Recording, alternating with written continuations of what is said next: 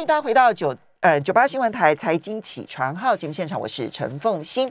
那每个礼拜五呢，台北股市盘前解析。今天我们所邀请的呢是财经专家。古怪教授谢晨燕也非常欢迎 YouTube 的朋友们一起来收看直播。好，台北股市呢，昨天确实涨多了，出现了震荡，一度的曾经攻上了月线，但是呢，很快的失守，甚至于一度呢，曾经由红翻黑。不过最后呢，拉尾盘收盘的时候呢，小涨了二十一点，收盘指数是一万七千零六十六点，涨幅百分之零点一二，成交金额三千七百二十四亿元，而 OTC。也是开高走低，最后收盘的时候呢，只有小涨了零点零六点，收盘指数二一零点零七点，涨幅百分之零点零三，成交金额八百九十亿元。好，这个陈燕现在在我们的现场啊，今天不用台股五分钟，今天是整个好好的来聊一下哈。那么，嗯，台北股市呢，连续性的跟着美股上涨之后呢，在月线这边开始看起来有一点点踢到铁板了哈。到底月线站不站得上？昨天的盘面上面所透露出来的讯息如何？好，基本上，呃呃，各位观众朋友，大家好。基本上，我我觉得最现在的问题倒不是月线啊，因为月线刚好现在被夹在半年线跟季线中间哦，所以它也是左右不是人。所以现在比较重点是半年线跟季线两个之间。到底我们能能不能站稳半年线？因为现在半年线在下方，那我们能不能突破季线？这个是目前比较大的一个考验。当然，这要话说，上个礼拜其实为什么这一波会反弹？其中有个非常重要的关键，就是花旗的这个经济指数意外的去持续的往下掉。嗯，那因为跌破零，代表大家对未来经济的展望是有疑虑的。嗯，所以大家就认为这一次的这个接生后的这个。全球央行的年会可能不会释放这个缩减 QE 的讯息，哎，突然市场这样想，说啊啊，我扣拜登起被给我们老被怕，因为隐灾，好那种感觉，整个心情就放松了，所以美股就是觉得经济不好，反而变成好消息，就对，就这个其实也很难理解哈。嗯，那所以呃，变成是我觉得最重要的就是纳斯达克的创新高，所以也带动台股本来大家。担心去回呃测试年限这件事情，突然之间，哎，整个反转的力道就变很强。那当然到昨天，当然第一个就是说，呃，我们站上半年线，可是实际上会议这个现在真的要进行了，就今天晚上成绩单真的要发了。本来老师说啊，我们可能会延后发，可是没有，就真的要发成绩单了。那所以到底呃，今天晚上、明天、后天这中间，虽然说改成线上。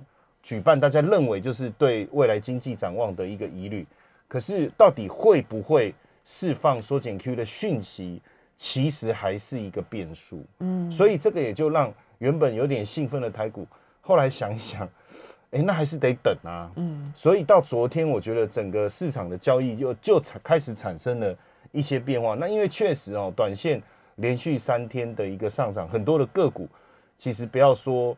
呃，谈三天，三天它可能就三十趴了。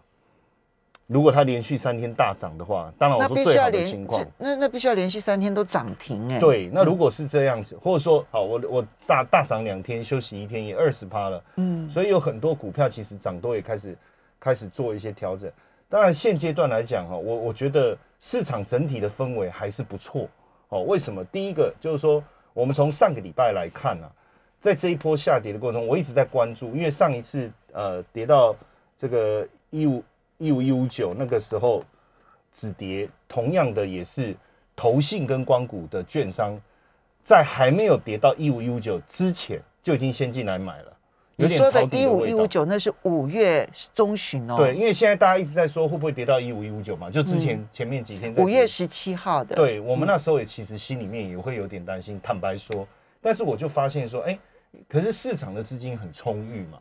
那如果散户不买，那如果他他投资很多钱在基金，基金愿意买，其实还是有有止跌的味道。而且如果基金愿意转到加权指数相关的类股，好，所以第一个我看到，第二个那几天有一个更更重要的就是关谷行库站出来说啊，我们那个 每天都会买哦，他已经是领先出来讲，所以这几天的这样的一个买超，这个节奏也没变。嗯，哦，就是说，当它反弹上来，如果加权指数投信转为卖超，关谷也转为卖超，那这个态势是不是又要转变？但目前看起来也没有这个转变的迹象。嗯，那因为至少投信都还在继续的买。对，那另外一个就是说从资金，我我先从资金面来看的部分，就是说包含这个证券划拨余额也超过三兆，也是史上的新高。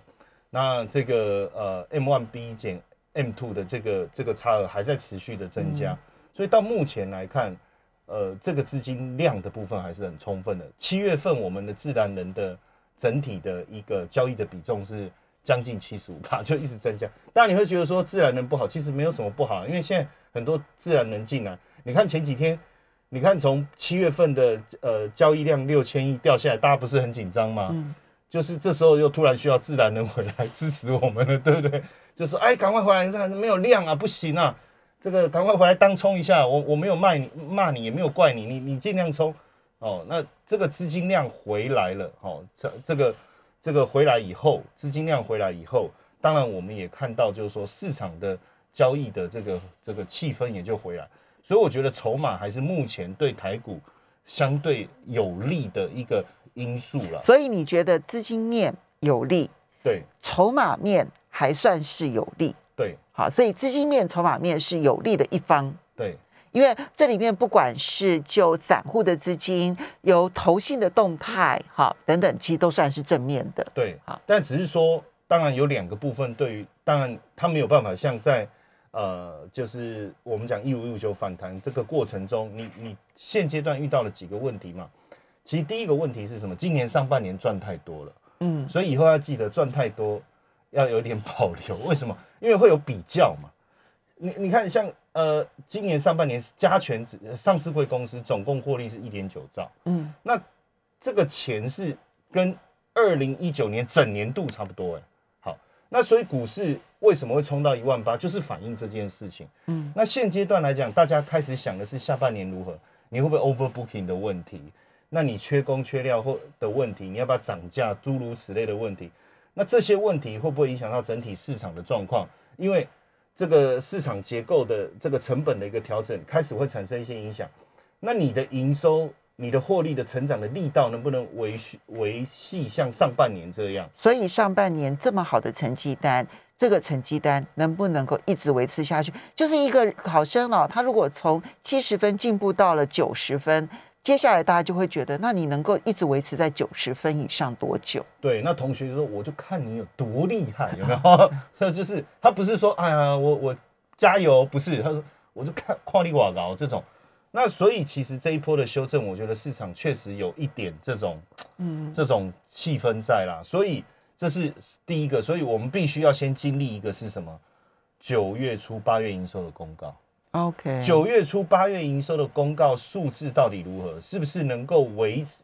这时候我们这时候当然不光只是看这个 YOY 了哈，跟去年同期的表现了，我们同时要看 MOM 了。你你整个营收成长的状况跟七月做一个对比，到底是成长还衰退？其实七月有很多的公司都是因为它的 MOM 转成负的，嗯，就是你本来一直在成长的区的路径突然有点转换，大家会担心，这是第一个。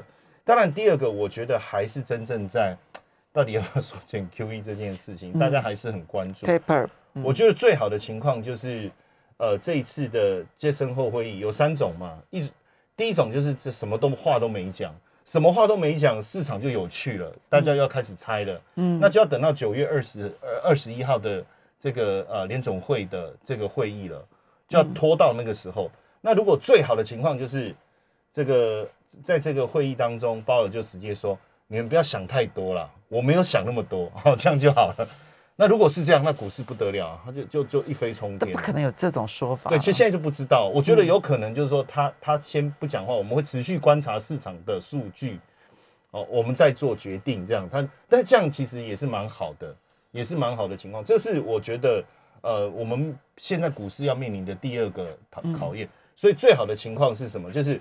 鲍尔也没讲什么，他只是说我们呃 keep watching 就这样子。然后呢，呃，我们的营收公告又不错。嗯，那因为在资呃筹码资金量是足够的情况下，就会有机会。所以刚刚讲的资金面完了之后，接下来讲基本面。对，基本面的部分两大问题。那这样看起来呢，第一个第一个问题要要厘清呢，是要等到九月初公布八月份的营收。对。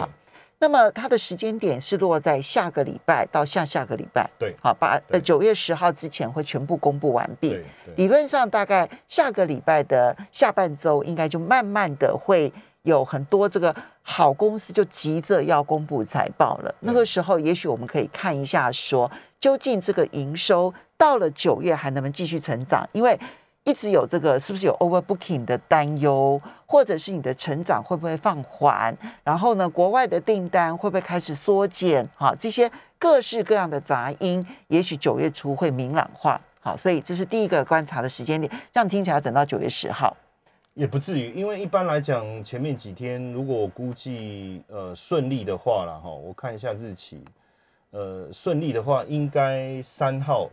三号就会有好消息，OK。对，那如果三月三号有，那就是下礼拜五。因为因为上市会公司是这样，就是说聪明的，如果今天是我是一个投资长的话，我们的财报很好，嗯，我一定三号公布啊。就会讲的嘛，好媳妇急着出来要秀一下。哎呀，阿阿美伦的利，你那造出来，哇，叫水，那那金红夸姐，嗯，然后就再回去，他说哦，金户啊，你行不？那叫水，嗯，对啊，拍谁拍谁，赶紧造出来啊，啊，就是就就是那这样子，礼拜三的他就拉了一根红 K 棒。好，那如果他拉红 K 棒，大家六日很兴奋嘛，礼拜一就续涨。OK，好，所以这个是下礼拜，嗯，九月初的时候的一个动态要注意的基本面。第二个当然就是要看联总会今天晚上，啊这个很快，今天晚上呢就知道美国联总会鲍尔会说些什么话哈。那它同时就直接影响到今天晚上的美国股市，在下个礼拜一就会反应了。对，那这个部分是 比较难预测的哦，因为鲍尔现在到底会说什么？不知道。我觉得现在目前国际上面所有人都在研究，但是没有一个人有定论，因为他可能会关关心的是通膨，他也可能关心的是资产泡沫，但他也可能关心是德尔塔带来的经济衰退，或者是就业市场会不会又有隐忧？这几件事情可能松，可能紧。现在没有定论的。对，其实我昨天晚上跟他深谈了非常的久。哦，真的。在梦里了。哦，对。其实我我觉得为什么现在市场分歧的这么严重，包括华尔街，包括连联总会的官员，其实真的说不准，一下鸽派，一下鹰派，其实中间有太多的变数了哦。所以为什么我刚才讲到说，花旗这个经济意外指数最近意外指数最近突然又掉下来，其实大家也担心对经济后面的一个疑虑。好，我们稍微休息一下。你要不要等一下继续做个梦，跟包尔聊一聊 这样子？梦到好来，那休息一下，马上回来之后呢，我们其实就要看产业面了哈。产业面的部分可能又有不同的一些看法。半导体最近的强势要怎么看待？欢迎大家回到九八新闻台财经起床号节目现场，我是陈凤欣，在我们现场的是财经专家古怪教授谢晨燕。股市的股，然后奇怪的怪，因为我比较古，比比人家古怪。你你古怪很多，然后也非常欢迎 YouTube 的朋友们一起来收看直播。那你同时也有 Podcast 对不对？对对对对。然后所以搜寻古怪教授谢晨燕就可以搜寻到你的 Podcast 嘛哈。对对对。好，那么接下来我们就要来看产业的各个类别了哈。那你要先从哪一个产业开始说起？呃，我我相信大家。如果是要先讲的，应该是大家最关心的航运啊，因为很多人还在船上哦，真的在船上的人还这么多，还在漂流，然后到现在还不知道怎么办。就是 基本上，呃，我我觉得这个产业，我我一直提醒大家，就是说台股如果要上来的话，航运业不能跌啊。嗯，为什么航运业不能跌？是当然，第一个就是说航运的景气，你如果下半年没有办法维持跟上半年有同等的程度的话，其实航运股价。要再往上推，确实有困难。嗯，那当然，另外一个是说，有很多的投资人，不论是呃 ETF 也好，现股也好，其实确实还在船上飘啊飘的。嗯，那他们呃，其实是这样。当我套在航运久了哈，如果我我我没有信心了，我把钱卖掉，我不会再去买其他股票了。嗯，因为我已经失去信心了。嗯，你如果我在航运赚钱了，其实我是会愿意。呃，再拿一些钱出来买别的股票也好，或者是我把航运转到其他族群也好，这样的可能性会有。所以现阶段来讲，我觉得航运不要跌，不一定要大涨。嗯，哦，不要跌，因为它已经在很很狭窄的区间范围内整理了一个多月的时间了。对我我我这边快速总结两个重点哈，第一个就是说，其实航运指数相对台股来讲是强的，嗯，如果以以八月份来看，因为它并没有跌破半年线，嗯，它就在季线上下做一个震荡，嗯，那第二个就是说，整体的航运指数还是维持高档，尤其是 B D I 指数，B D I 指数已经创了十一年来的高点，又回到四千点以上，这个其实还是。代表一个全球对整个原物料需求的一个增温的实际的展现呐。嗯，那所以航运指呃散装航运的部分确实有回来。那其实这样也有一个好处啦，就是说，呃，我我我的船还没靠岸，但是我看别的船已经靠岸，我也蛮高兴的。也就是说，我的海运三雄还没涨，但是我看到散装在涨的时候，我心里也会抱一个期望，我的应该也快涨了。好，对，所以它相对其他类股反而是相对强了，就一个多月的整理完了之后，反而相对强，因为没有破半年线。对，那嗯，接着第二个是很明显的，在航运当中，散装优于货柜三雄，对，优于货柜。那这个部分只要能够维持，我觉得对台股是有有利的。那这样子，如果现在还在货柜三雄上的呢，到底要不要转到散装呢？呃，转我觉得很困难，因为他他在这艘船，他怎么到另外一艘船？他要先跳下海，然后再游过去。我觉得实物上有点困难，哦，因为他现在也被困到，就是这个嘴唇已经这个破裂了，然后脸色发白了。你叫他再换船，我觉得有点困难了。那这样子在货柜三雄上的该怎么办？那么如果空手散装的又该怎么办？我我觉得如果说以在海海运身上哦，不如我我自己的选择，我会这么做。我有海运三雄，我会去加码或散装，嗯，因为未来我觉得散装。冲的速度会比海运快，嗯，那我从那个地方去弥补一些回来，嗯，那这个跟空手的道理就是说，还还是想要做航运股的话，他的想法会是类似的，就是说我不在我不在这个海运身上继续加码了，我因为其实它目前的确实筹码是比较重的，嗯，因为散户啊比例啊各方面啊都是高的，我会在我还是会选择在。散散装这个地方，那散装里头你会有优选吗？呃，惠阳我觉得很不错。第一个，当然我从基本面啊，我还是比较重基本面。如果从这个筹码近期线图的强势来看，当然中行是最强的，嗯，而且反应是最快的。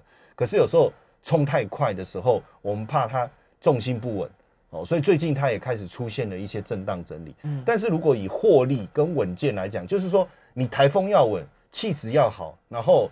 大将之风，大概像我这样子的这种气势出来的，比如说像惠阳，我觉得基本上就比较稳了。哦，对对对对对，它最好上涨，你的气质就好。它如果没有上涨的话，你的气质就糟了。没关系，我反正我今天是代班的。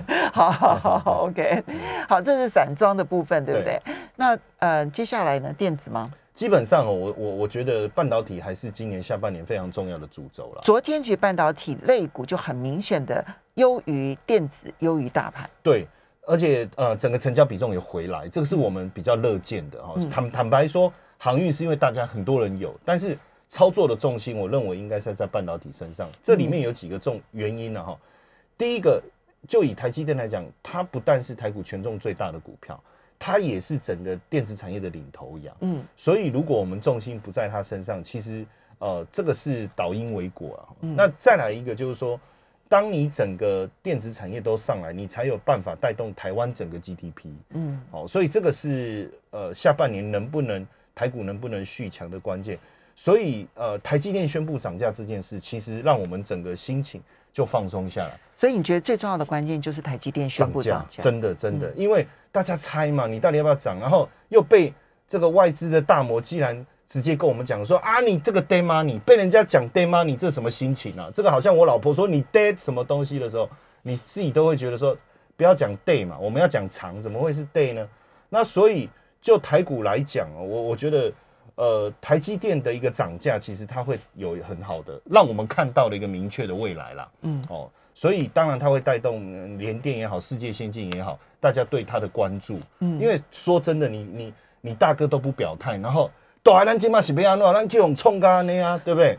爱爱爱丽嘛，爱丽嘛，就是电影的情节也是这样。那我就觉得说，这时候大哥要出头，那台积电能够说哎还涨二十趴哎，对，其实真的蛮多。它先进制成十趴，然后我成熟制程我我觉得这就代表着说，他被压得很辛苦，然后一天到晚美国啊、德国啊、日本都要他去供应汽车晶片，我干脆一次先涨足了再说。而而且更重要因为它涨最多的是成熟成熟制成哦，对并不是先进制成，先进制没错程只有十趴哦，对，没错。嗯那成熟制程就是这些，它要晶电汽车晶片嘛。